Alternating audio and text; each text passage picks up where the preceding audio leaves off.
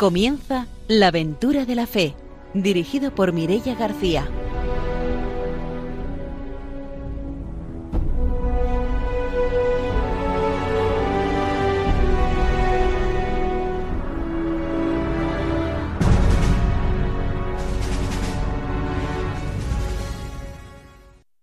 Buenas noches. Desde Radio María empezamos un nuevo programa misionero en la aventura de la fe y empezamos, como siempre, saludando a nuestros colaboradores. Está con nosotros el padre don Arturo García. Buenas noches. Muy buenas noches a radiantes. Una alegría de poder estar con ustedes, con vosotros, una noche más. También está con nosotros Ramiro Fauli. Buenas noches. Hola, buenas noches. Hoy vamos a mandar un saludo a un compañero que estuvo aquí, lo entrevistamos, que es Nacho Mora, de, la parroquia de Torrent. ¿vale? Desde aquí un saludo para que siga eh, vinculado a la misión a través de este programa también. Desde aquí un saludo. Pues enviamos ese saludo hasta Torrent y saludamos también a nuestro invitado de hoy, que es el, el padre Reinaldo Bejarano, que es misionero Paul. Buenas noches, bienvenido. Muy buenas noches a todos y es un gusto estar aquí compartiendo con todos vosotros en esta noche.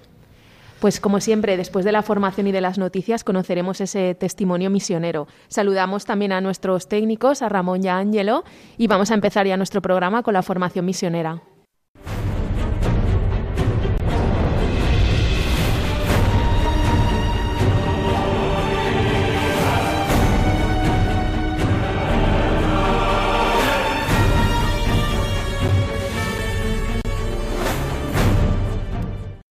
El padre don Arturo García nos trae la formación misionera.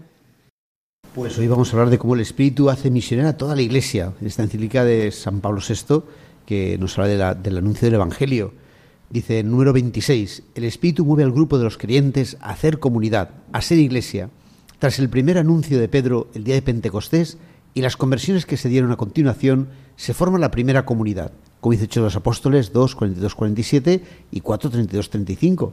En efecto, uno de los objetivos centrales de la misión es reunir al pueblo para la escucha del Evangelio, en la comunión fraterna, en la oración y la Eucaristía. Vivir la comunión fraterna, coinonía, significa tener un solo corazón y una sola alma, instaurando una comunión bajo todos los aspectos, humano, espiritual y material.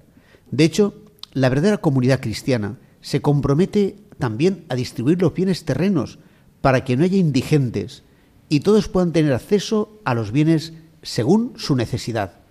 Las primeras comunidades en las que reinaba la alegría y sencillez de corazón eran dinámicamente abiertas y misioneras y gozaban de la simpatía de todo el pueblo.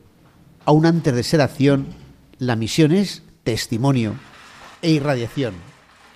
Los hechos indican que la misión dirigida primero a Israel y luego a las gentes se desarrolla a muchos niveles ante todo existe el grupo de los doce, que como un único cuerpo guiado por Pedro, proclama la buena nueva.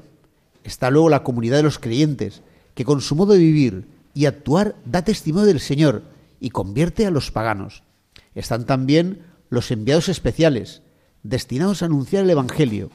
Y así, la comunidad cristiana de Antioquía envía a sus miembros a misionar. Después de haber ayunado, rezado y celebrado la Eucaristía, esta comunidad percibe que el Espíritu Santo ha elegido a Pablo y Bernabé para ser enviados. En sus orígenes, por tanto, la misión es considerada como un compromiso comunitario y una responsabilidad de la Iglesia local, que tiene necesidad precisamente de misioneros para lanzarse hacia nuevas fronteras. Junto a aquellos enviados había otros que atestiguaban espontáneamente la novedad que había transformado sus vidas y luego ponían en conexión las comunidades en formación con la Iglesia apostólica. La lectura de los hechos nos hace entender que al comienzo de la Iglesia en la misión ad gentes, aún contando ya con misioneros de por vida, entregados a ella por una vocación especial, de hecho era considerada como un fruto normal de la vida cristiana, un compromiso para todo creyente mediante el testimonio personal y el anuncio explícito cuando era posible. La verdad es que ahí nos damos cuenta de cómo la misión, pues eso es un fruto de la comunidad, es decir, cualquier comunidad cristiana tendría que decir, bueno, y tenemos misioneros, han sido misioneros de nuestra parroquia, de nuestra diócesis. Es decir, a veces pensamos que la exigencia de la misión es porque es por la gente que, está sin evangelizar, que ciertamente es así, ¿no? Y Pablo tiene aquel sueño en el que desde Europa le llamaban, eh, pues cruza, ¿no? A este lado para, para anunciar el Evangelio. Y mucha gente está también anhelándolo, que el Espíritu, el Espíritu Santo suscitará ellos en este deseo. Pero no solo es eso, también la necesidad de la misma comunidad cristiana de que no somos verdaderamente cristianos, ni auténticamente cristianos, si no somos misioneros. Entonces, por eso cada comunidad, cada diócesis, cada parroquia eh, debía tener esa, ese espíritu y esa necesidad de decir, hay que elegir a alguien entre nosotros para que sean misioneros, para que vayan a anunciar el Evangelio a todo el mundo. Pues hasta aquí nuestra formación misionera de hoy. Nos vamos a ir con las noticias.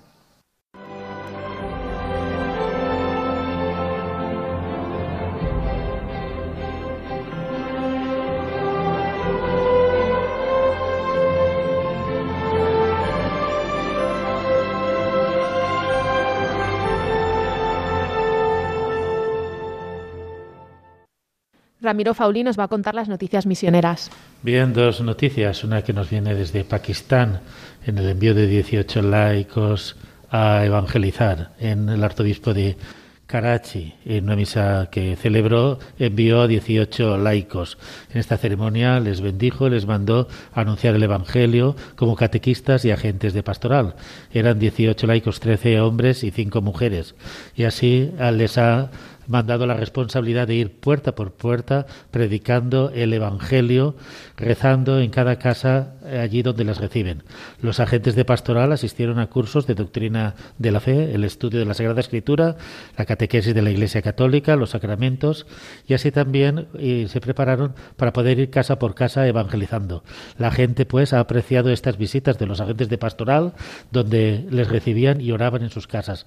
Las familias han sentido a la Iglesia cercana y que la Iglesia se preocupa por ellos. Así lo ha manifestado el arzobispo de esta diócesis. Esta noticia la he elegido porque eh, cuando hablamos de Pakistán pensamos siempre en agentes externos, ¿no? Y ahí también hay una Iglesia que está surgiendo con unas metodologías distintas a las que estamos acostumbrados las iglesias que hemos enviado misioneros, ¿no? Y es una invitación a que nosotros también tenemos que ir innovando y no perder eh, ese carisma de anunciar también aquí mismo, en nuestra propia tierra, el, Evangelio sin ningún temor y con, y con decisión, ¿no? como están haciendo en muchos países de, misión. Y la otra noticia es que hay un nuevo misionero del IEM que se llama Juan Velasco, que es de Burgos, y que ha partido hacia la diócesis de Tete en Mozambique he elegido esta noticia, tú sabes que Mozambique lo llevas en el alma, pues la diócesis de Tete ha ido Juan Velasco Gil de la diócesis de Burgos, que ha estado preparándose en la Escuela de Formación Misionera, que por la pandemia no ha podido ser presencial, sino que se realizó vía online, además de cursos de la Universidad Pontificia de Comillas.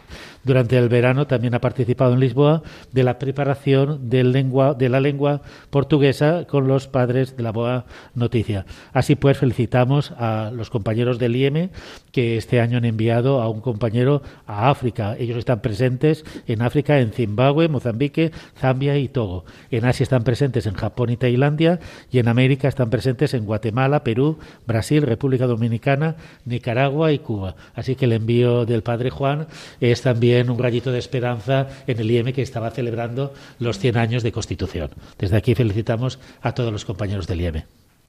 Pues con esta felicitación cerramos nuestra sección de noticias misioneras de hoy y nos vamos ya con la entrevista.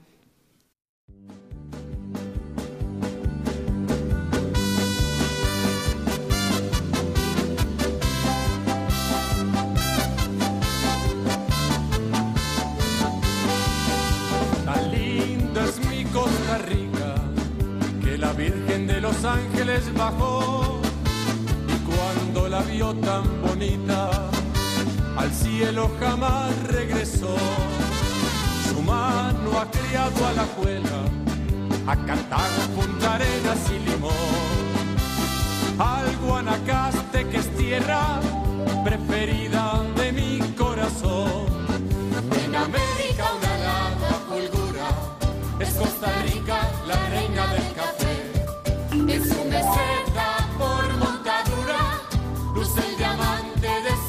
José. Por tan linda Costa Rica la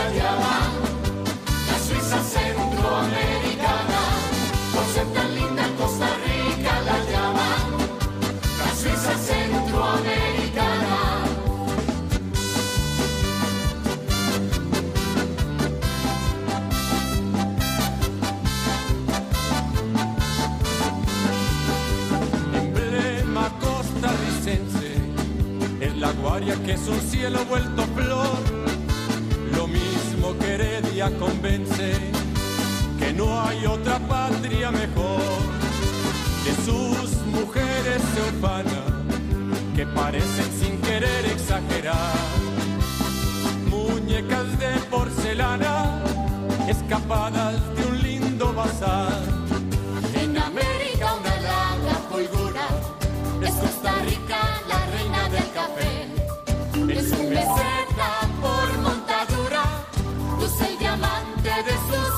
San José. Por ser tan linda Costa Rica la llaman la Suiza centroamericana. Por ser tan linda Costa Rica la llaman la Suiza centroamericana.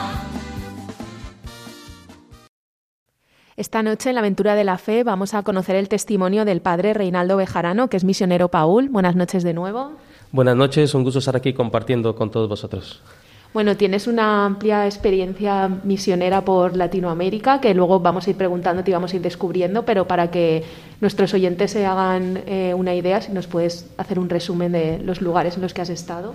Sí, claro. He iniciado primero en Costa Rica, que es exactamente el país donde yo eh, soy, y allí he estado participando, obviamente, en el proceso de formación de misioneras, eh, de misiones con las zonas indígenas, por ejemplo, y también el proceso de formación en misiones populares, ¿no? Ahí es para enriquecer un poco todo lo que implica el carisma de la vida de la, de la misión.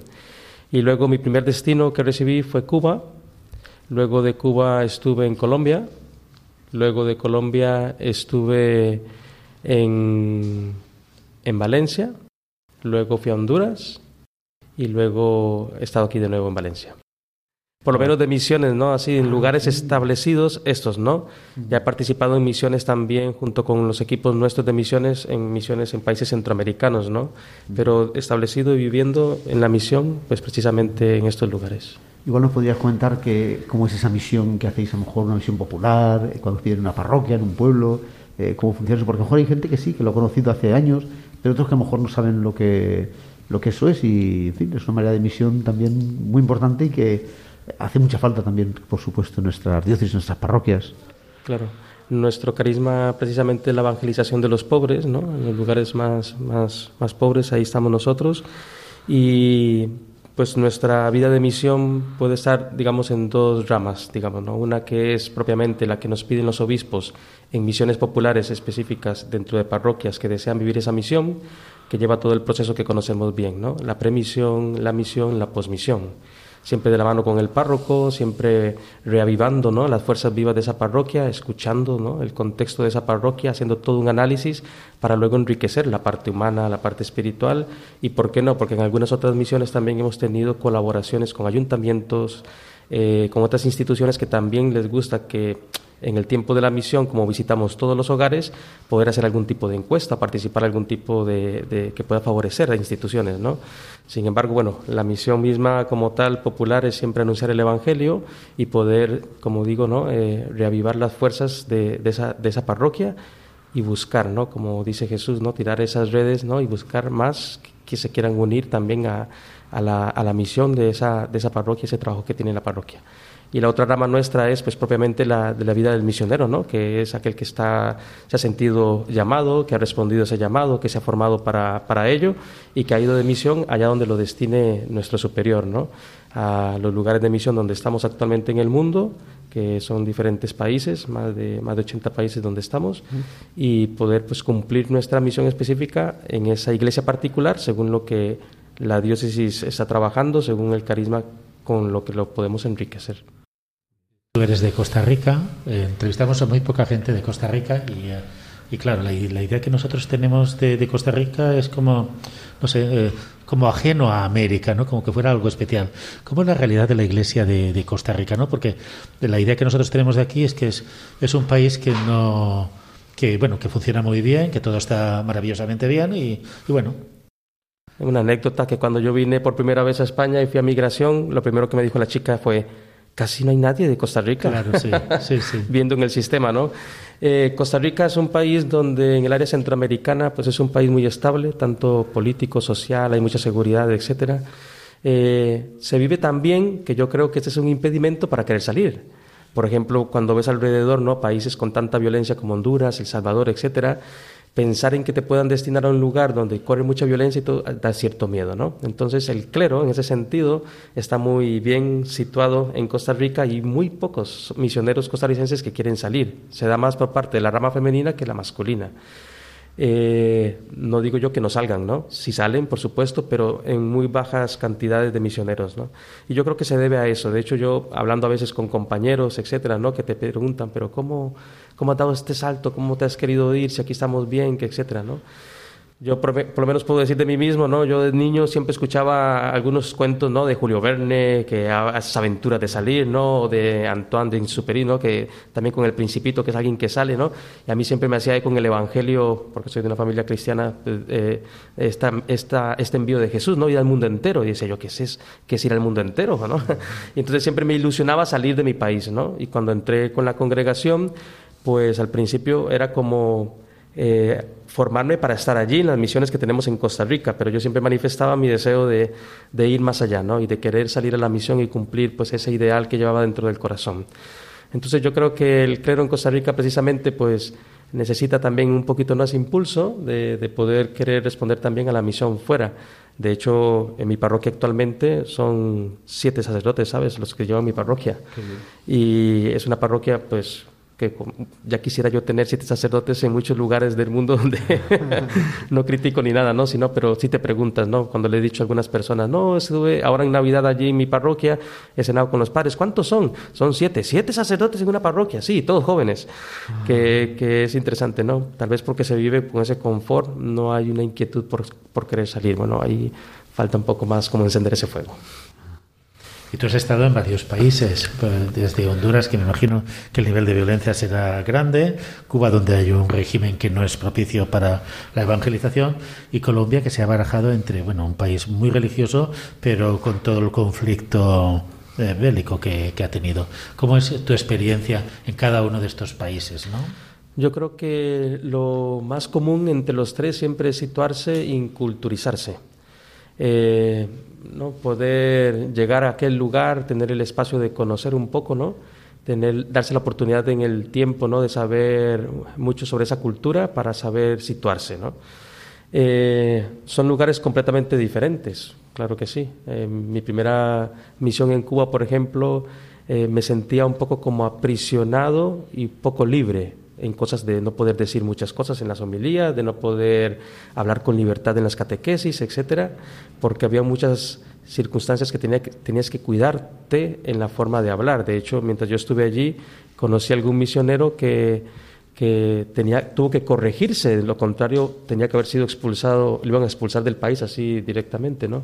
Entonces, Tal vez un poco de eso, lo de la libertad. Y luego la realidad de pobreza que hay en, en, Cuba es impactante también. ¿no? Eh, el cubano es una persona que tiene la, la, alegría, que es como su modus operandi, siempre está alegre, siempre está contento, etcétera.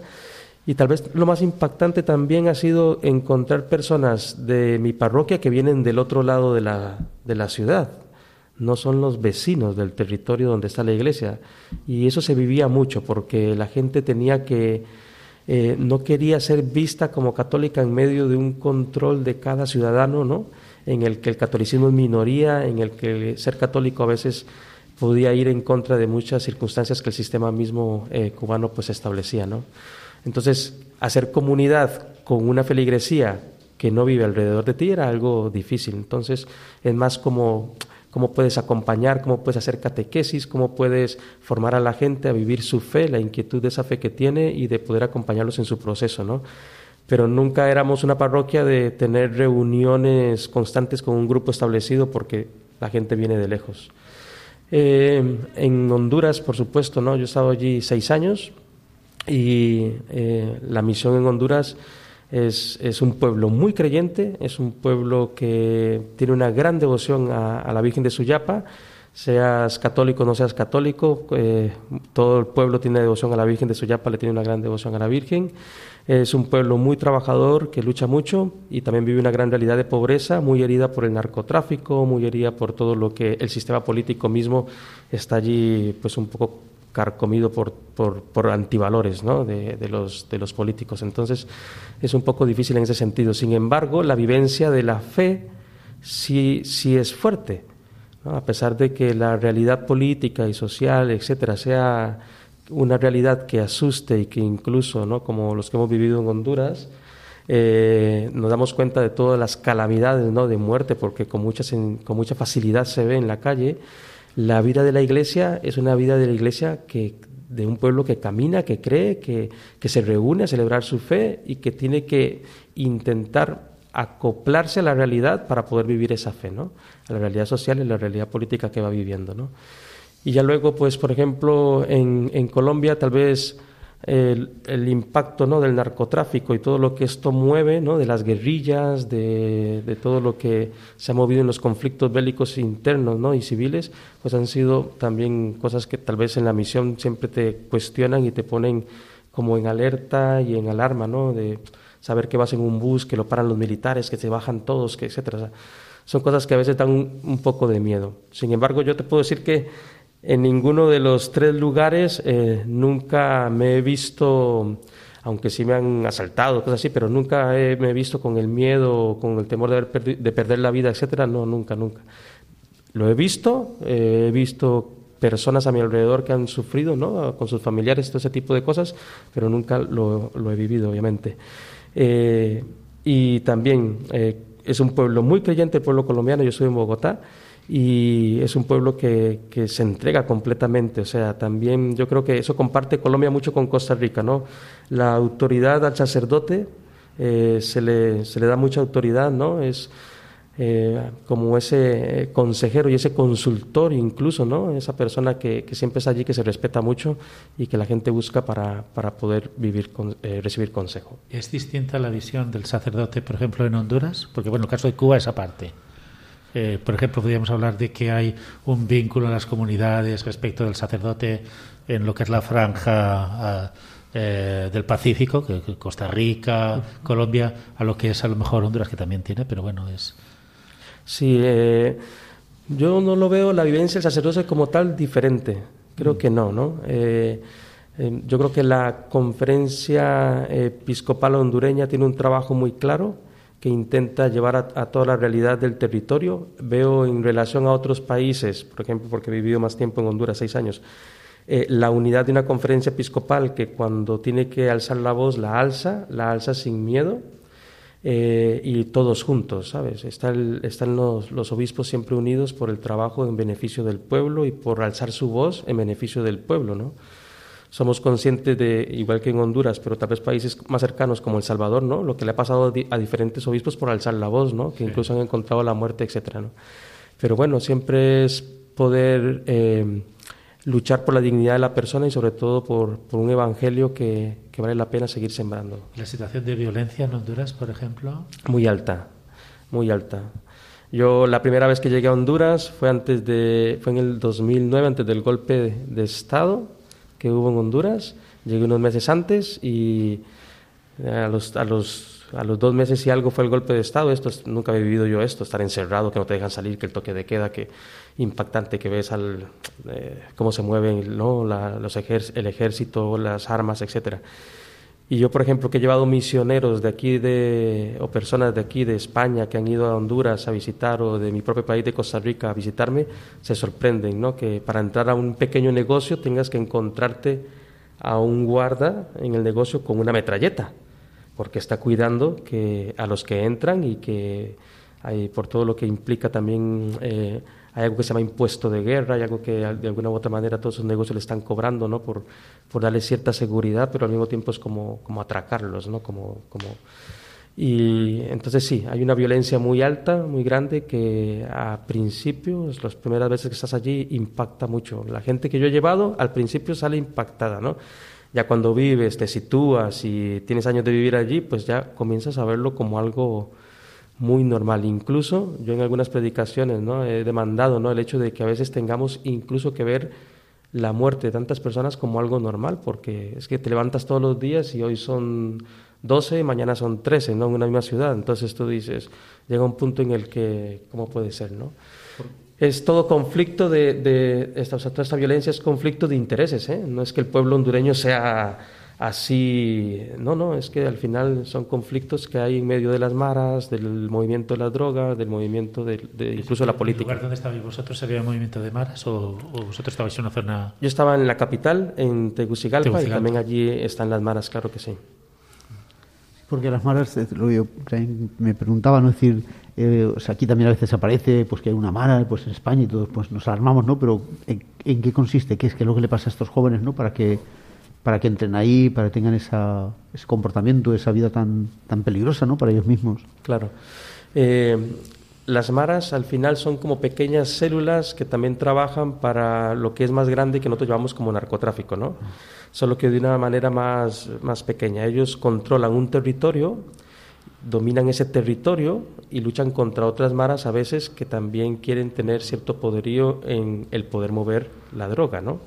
Entonces, imagina que eh, en Honduras llaman colonias, pero barrios, que tomen un barrio entero, lo cierren y para entrar o salir de ese barrio lo controlan. Ellos cuidan a la gente que vive dentro, pero se cuidan de quien entra. Porque quien entra eso para comprar o para sacar droga o para todo este tipo de cosas, trapicheos que hacen, etcétera, en, en ese sentido, ¿no? Muy vinculados a las drogas, un poco de vínculo también con armas, y también obviamente con uh, últimamente lo, lo, último que yo he leído un poco con hasta con trata un poco de personas no más reducido. Entonces sí es, es, controlan un área y a veces están luchando contra otra mara porque es como la lucha de, de poder en sectores no en lugares eh, tengo entendido que hay distintas iniciativas de iglesia de apoyo, digamos, a, a, todo este fenómeno de las maras, principalmente en la parte educativa, con los niños, para que no caigan. No sé si tú has participado en alguna de estas experiencias. Sí, hay muchos, muchos proyectos y hay muchos sacerdotes, incluso muchos españoles, que están allá trabajando ¿no? para intentar ayudar a reducir todo esto. Es un poco conflictivo esta realidad porque al final, claro, este es, es, a ver cómo te lo digo, te lo pongo un ejemplo, ¿no? Tú ves un niño y tú le preguntas a un niño, que esto me ha pasado a mí, y dice, ¿qué quiere ser cuando sea grande? Y él quiere ser un marero. El marero lo tiene todo. Entonces él no mide tanto las consecuencias de lo que implicaría poder llegar a ser un marero, ¿no? Matar a alguien, ir en contra de no sé qué, mover una cantidad de droga, etcétera. Pero claro, si ve al marero o al, o al narco que tiene todo, tiene un coche, tiene, no tiene impedimentos para muchas cosas porque mueve mucho dinero, pues el, niño se siente atraído por esto, ¿no? Los jóvenes entran con mucha facilidad en esto porque al final le dan aquello que ellos no pueden tener, ¿no? Para un marero, el último iPhone que ha salido, tal vez no es nada para, para un narco, ¿no? Y ofrecerlo a un joven para que lleve una mochila de droga de un lugar a otro, que pasará desapercibido en el transporte público, pero así te atrapan y ya no puedes salir, de no ser que salgas eh, muerto, ¿no? Entonces, eh, así van a, eh, haciendo y uniendo a la gente y al final, aunque quieras salir, ¿qué es lo que te amenazan? Con tu familia, saben dónde vives, lo tienen todo controlado de ti, de todos tus familiares y si tú te escapas, al final irán contra ellos, ¿no? O sea, contra tu familia. Entonces sí es un ambiente muy, muy pesado eh, todo lo que se mueve con, con, esto y hay muchos programas de la Iglesia que intentan favorecer, ¿no? Eh, es mucha la ayuda que se busca, mmm, cuesta mucho encontrar siempre el resultado, ¿sabes? Porque, porque gana más los placeres, los deseos de este mundo, el poseer, el tener y todo esto, ante lo que se puede hacer desde una formación de valores, de principios y de enriquecer en dignidad a la persona. Ya Jesús decía ¿no? que los hijos de, son más astutos ¿no? que, que los hijos de la luz. Entonces, es como, como una lucha. No hay una lucha así desbandada y reconocida. De hecho, yo conocí a muchas personas que, que las maras les han tenido que poner un, una amenaza, un freno, etcétera, por lo que están haciendo en contra del crecimiento del movimiento de su, de su, de su organización, digamos, ¿no? Y muchos misioneros han tenido, ¿no? Que a veces que, que bajar el nivel de ayuda por, porque son amenazados, ¿no? Eso es fatal. Nos vamos a hacer una pausa, volvemos enseguida para seguir escuchando el testimonio.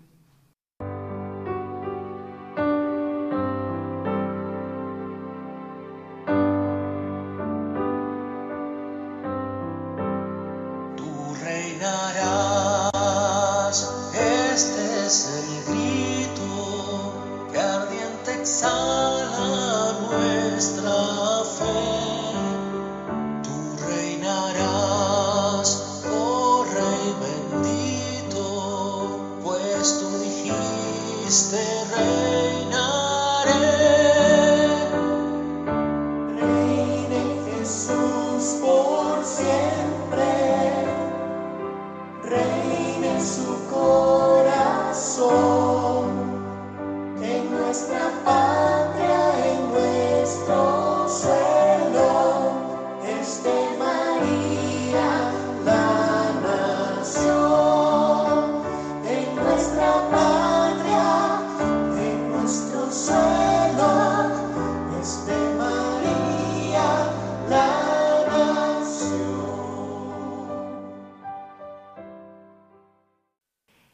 En la aventura de la fe estamos conociendo el testimonio del padre Reinaldo, que es misionero Paul, y antes de la pausa ya nos ha estado contando su experiencia en los diferentes países en los que ha estado de misión. Y yo quería preguntarle ahora sobre esa visita que hizo a Honduras y que le pilló allí el huracán. ¿Cómo fue esa experiencia? Claro que sí. Este, bueno, eso fue hace ya poco, hace como dos años que yo había estado en Honduras de eh, formador, del director del seminario nuestro, entonces un, un, chico que se iba a ordenar, estando yo aquí ya en España, pues le hacía ilusión que yo fuera a revestirlo ¿no? en su ordenación. Y fui con mi superior aquí de, de España a Honduras, viajamos allá un miércoles para la ordenación un sábado y el domingo empezó a llover y no paraba de llover lunes, martes, al punto de que ya comenzó lo de lo del huracán, que ya se empezaba a anunciar, etcétera, que, que nos ha agarrado allí, nos ha pillado, como, como conocéis, no sé, la historia, porque salió por los medios también, ¿no? De todo lo que, lo que implicó, ¿no? Lo que los ríos se salieron, muchas eh, casas eh, fueron inundadas, un pueblo entero devastado, muchas personas que tuvieron que ser auxiliadas. Entonces, cuando estuvimos allí, claro, lo primero lo impactante, ¿no? Un poco de la realidad pero después también fue muy enriquecedor porque entonces era manos a la obra, porque ahí donde estábamos nosotros, en la parroquia San Vicente Paul, en, San Pedro de Sula, en Honduras, fue como la parroquia base que movilizó todo para las ayudas de, de las personas damnificadas.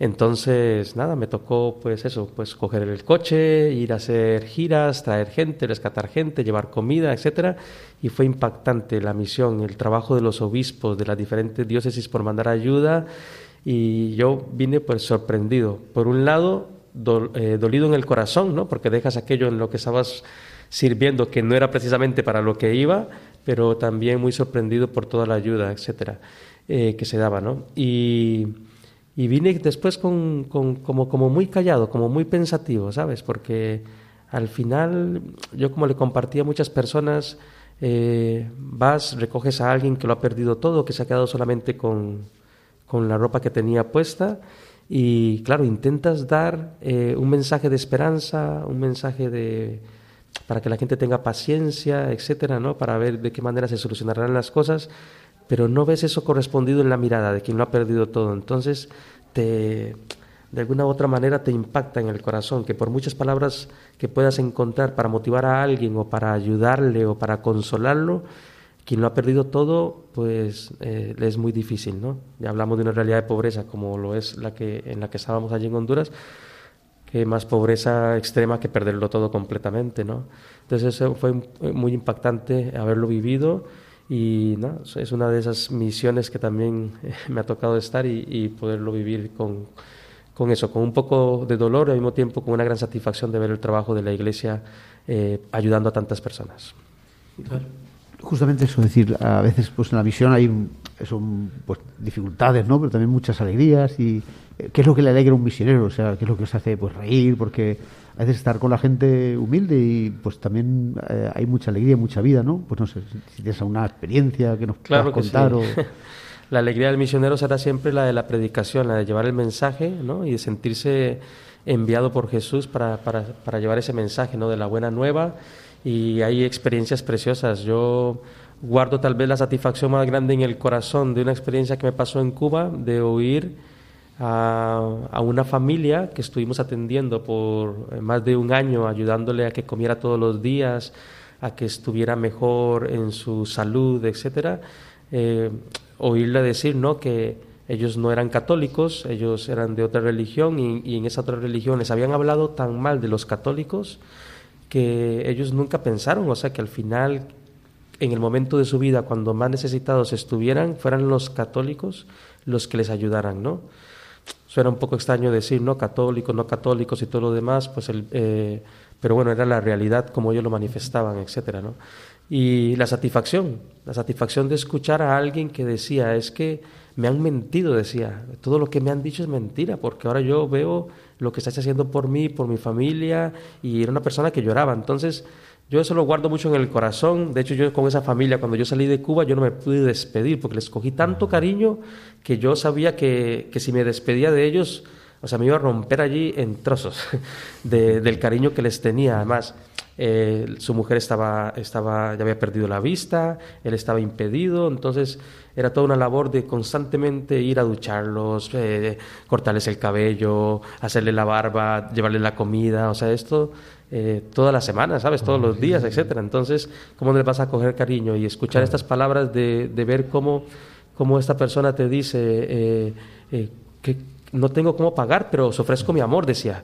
Mi amor incondicional para vosotros que me podéis auxiliar. Y eso, ver la satisfacción de esas personas, pues a uno le, también le hace satisfacer su trabajo y su, y su entrega, ¿no?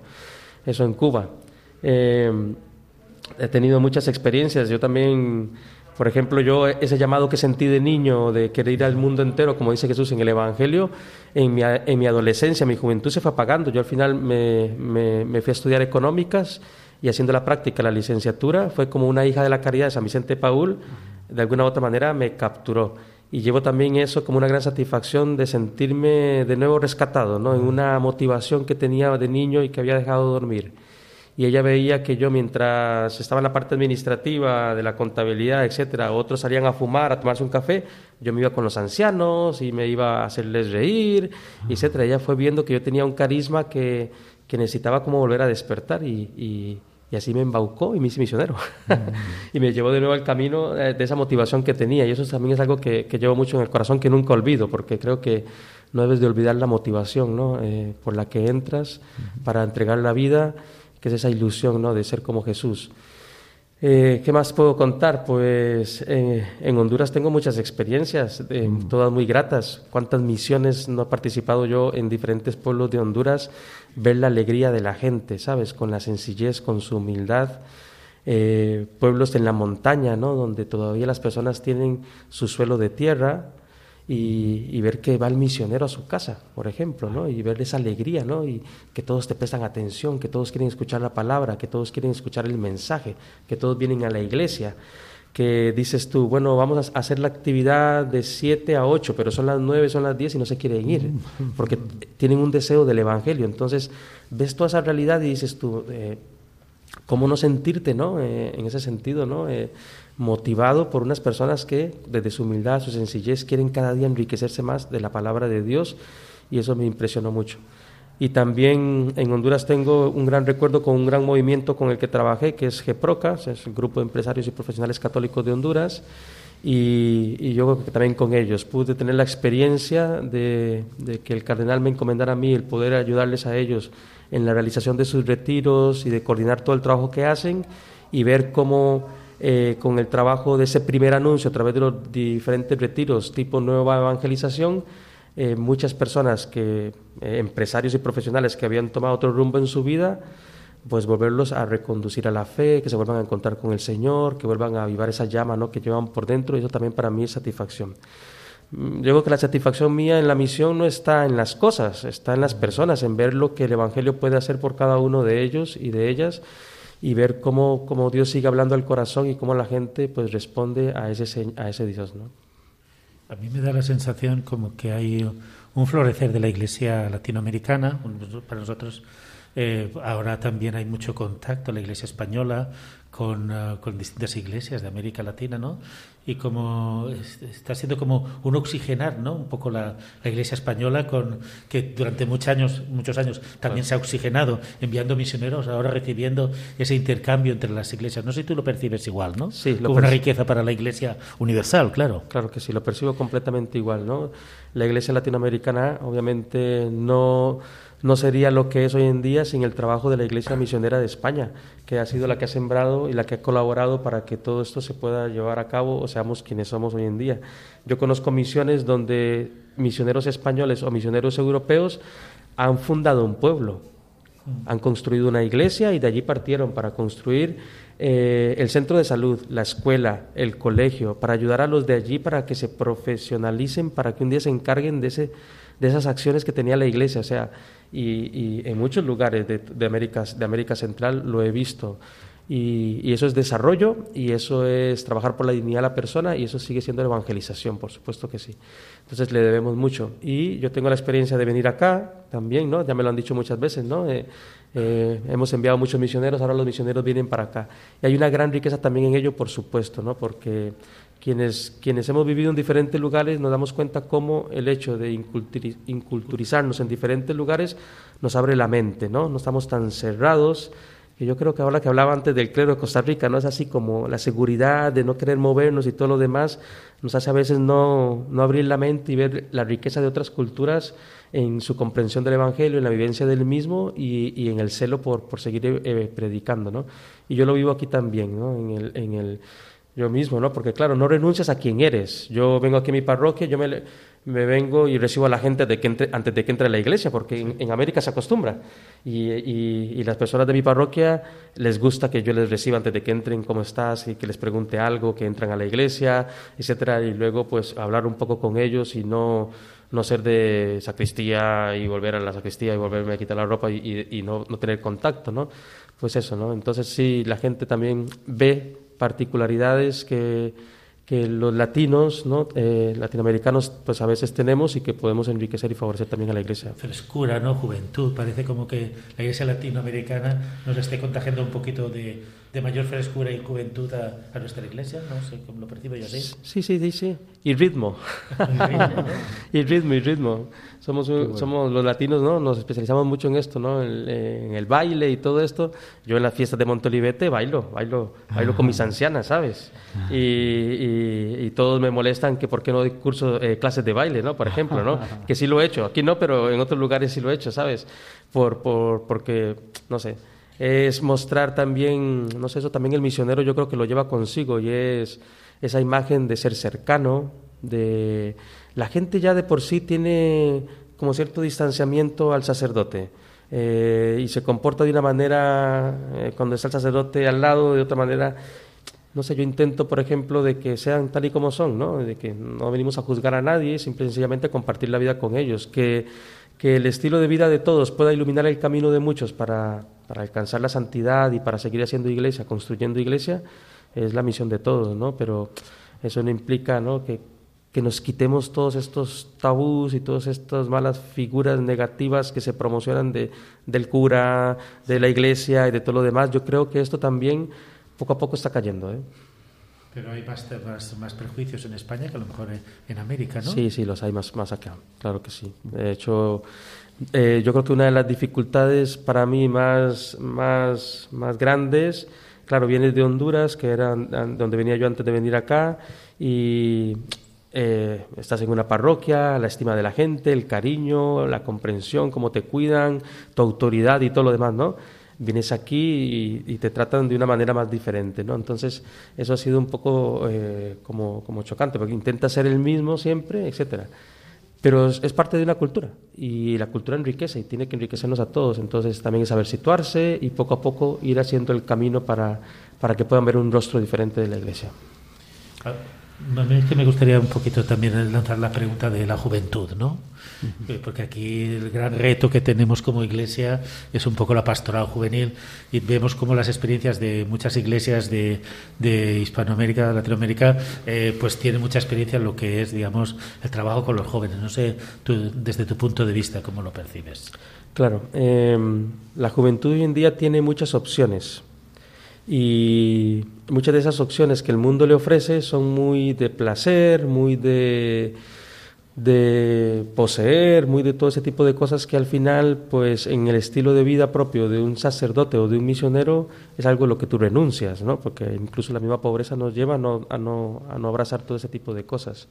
Eso por un lado, ¿no? Entonces, yo hablando con jóvenes, ¿no? No se sienten atraídos. Primero, cuando les hablas que, tienes que tienen que tener una formación muy de tantos años, ¿no? No se, no se sienten atraídos. Que tienes que renunciar a muchas cosas que, que ellos ven con normalidad en el ambiente en el que se mueven y no se sienten atraídos. Entonces sigue siendo todo un reto, ¿no? Eh, eh, solo que antes tal vez la, gran facilidad era, por ejemplo, bueno, no puedes comparar América Latina con, con, España en ese sentido vocacional, porque todavía siguen habiendo vocaciones y todavía hay una, una formación desde casa, una conciencia de la familia de ser cristiana, si quieres dar un escalón más allá también, pues ser católica y de, y de, y de que se va a misa todos en familia, ¿sabes? Entonces, desde, yo creo que eso aquí se ha ido perdiendo, se ha ido carcomiendo, no por culpa de nadie, o sea, no podemos echarle la culpa a nadie, ¿no? Yo a veces hablo con, con las con las señoras de mi parroquia, me dicen, hemos intentado hacerlo mejor. Y yo digo que no es, no es culpa de nadie, es que a veces eh, nuestros hijos, voy a hablar en plural, están más educados, formados o se enriquecen de más información fuera que de dentro de casa, ¿no? Entonces antes había una autoridad del padre, ¿no? En el que yo creo que todos somos conscientes de que decían, vamos a rezar el rosario y había que rezar el rosario. Actualmente, pues eso tú lo dices y, te quedarás solo rezando el rosario en casa, seguro, ¿no? ¿Por qué? Porque los jóvenes tienen una independencia y una autoridad que se quieren mandar ellos mismos, ¿no? Ahora bien, no por eso el Evangelio deja de ser impactante, la figura de Jesús deja de ser atrayente, porque lo sigue siendo, y lo que tenemos que buscar son caminos en los que esta juventud también se sienta atraída por Jesús, porque se siente, porque yo he encontrado jóvenes que sí se sienten atraídos por ello. Ya en materia de procesos y de formación y de todo lo demás, etcétera, eh, pues eso la Iglesia tendrá que pensarlo, ¿no? no me toca a mí decirlo, pero Jesús sigue siendo atrayente, el Evangelio sigue siendo necesario en cualquier lugar del mundo porque es la verdad y necesitamos abrir caminos en los que la juventud pueda sentirse, eh, además de atraída, pues con el deseo de entregarse a ello, ¿no? Es un gran reto, ¿no? Para todos los que trabajan en la pastoral juvenil como en la pastoral vocacional, hoy en día ofrecer eh, el carisma, ¿no? De la vocación sacerdotal, misionera o religiosa. Y nos has contado lo que la devoción de la Virgen María, pues allí en, en Honduras, ¿no? Que, que, bueno, que incluso para los que no son católicos, pues también la Virgen les motiva. Y bueno, y, y para un sacerdote, pues Paul, no sé, para ti que que supone la Virgen María o que no sé cómo vives tú tu, devoción, o sea, un Radio María, pues claro. así. Bueno, desde nuestra fundación Vicente de Paul siempre nos encomendó también a la advocación de María Santísima, claro está.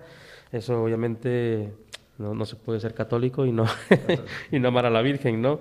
Eh, eh, nosotros, eh, bueno, yo personalmente obviamente tengo una devoción mariana muy, muy, muy fuerte porque desde muy pequeño, ¿no?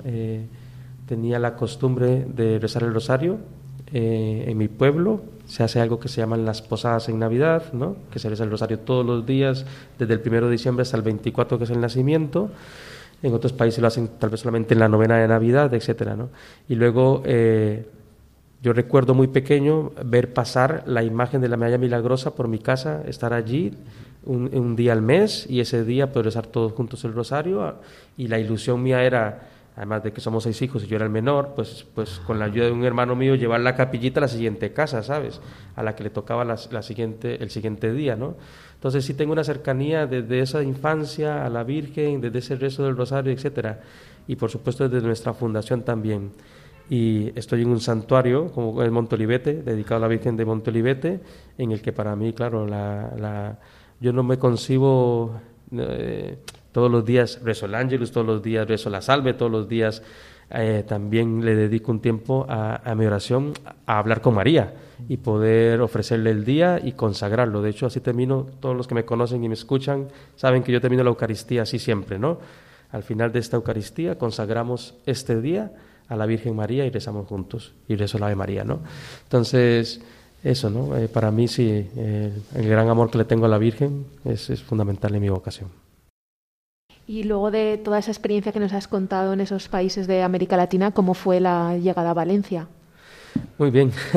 Yo, pues, cuando terminé en, Honduras mi formación, que había, había terminado allí, este, quería estudiar doctrina social de la Iglesia y eh, quería especializarme en doctrina social de la Iglesia, eh, ya siendo, eh, habiendo terminado la formación y todo lo demás.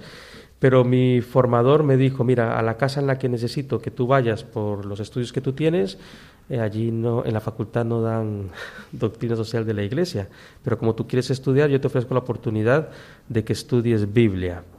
Y entonces a eso vine, vine aquí para estudiar Biblia en la facultad de teología eh, de, Valencia y saqué la licenciatura en Biblia. Y, así fue como llegué. Vine porque yo quería estudiar, quería especializarme, al mismo tiempo estar en una misión, como lo era lo de aquí la, la que tenemos en, en, Valencia, acompañando la feligresía del Santuario de Montolivete. Muy bien. Y, y no sé, eh, decías que eres de un pueblo pequeñito. Nosotros también entrevistamos a Monseñor Buigues, que, está, que, es de, que es de aquí de Valencia, que está también en Costa Rica. Eh, no sé, pues cómo está la iglesia en Costa Rica, cómo eh, está repartida, en fin, no conocemos tanto, ¿no? Para... La iglesia, eh, yo también tengo muchos años de no vivir en, Costa Rica, ¿eh?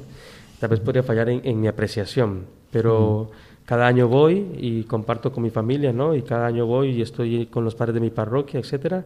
Yo sigo viendo una iglesia muy romana, sigo viendo una iglesia este, que sí, que, que trabaja y que, y que busca eh, la vida de la evangelización como tal. Eh, una iglesia pues algo asentada, sí, también. Y, veo mucho, eh, hay mucha vocación en Costa Rica, porque veo el clero muy joven. es una iglesia que, que, que no, que, que al final, o sea, como, como toda iglesia en todo lugar, ¿no? Está trabajando por la evangelización e intenta enriquecer pues, pues al pueblo de, esa misión de, llevar el evangelio. Y, veo también, ¿no? La unidad, por ejemplo, Costa Rica sigue siendo confesional, o sea, sigue siendo la iglesia del Estado, la iglesia católica, perdón, sigue siendo la iglesia del Estado. No sé cuántos países en el mundo, creo que será, seguirá siendo el único, no sé eso a veces tiene sus cosas positivas, sus cosas negativas, como, como lo sabemos bien, pero bueno, por el momento creo que gracias a que el catolicismo en Costa Rica es muy alto y la mayoría de los gobernantes y los políticos son católicos, ha habido una gran comprensión y un gran trabajo en ambas partes, ¿no? tanto de la conferencia episcopal en unión con, con, la política y, y, con el Estado, ¿no? y eso mantiene contento también al, al costarricense. Pues llegamos ya al final de nuestro programa de hoy, de la aventura de la fe. Despedimos a nuestro invitado. Muchas gracias por haber estado con nosotros esta noche. Es un gusto estar aquí. Mando un saludo a todos mis feligreses ahí en Montelibete, a todos pues aquellos que de alguna u otra manera también por el trabajo que llevo con Emaús en la diócesis me conocen. Y, y nada, a todos vosotros radioescuchas, que el Señor los bendiga. Despedimos también a nuestros colaboradores y les recordamos que la aventura de la fe volvemos dentro de 15 días, que mientras tanto nos pueden encontrar en las redes sociales, en Twitter, en Facebook y también nos pueden escribir al correo electrónico laventuradelafe@radiomaria.es. Buenas noches.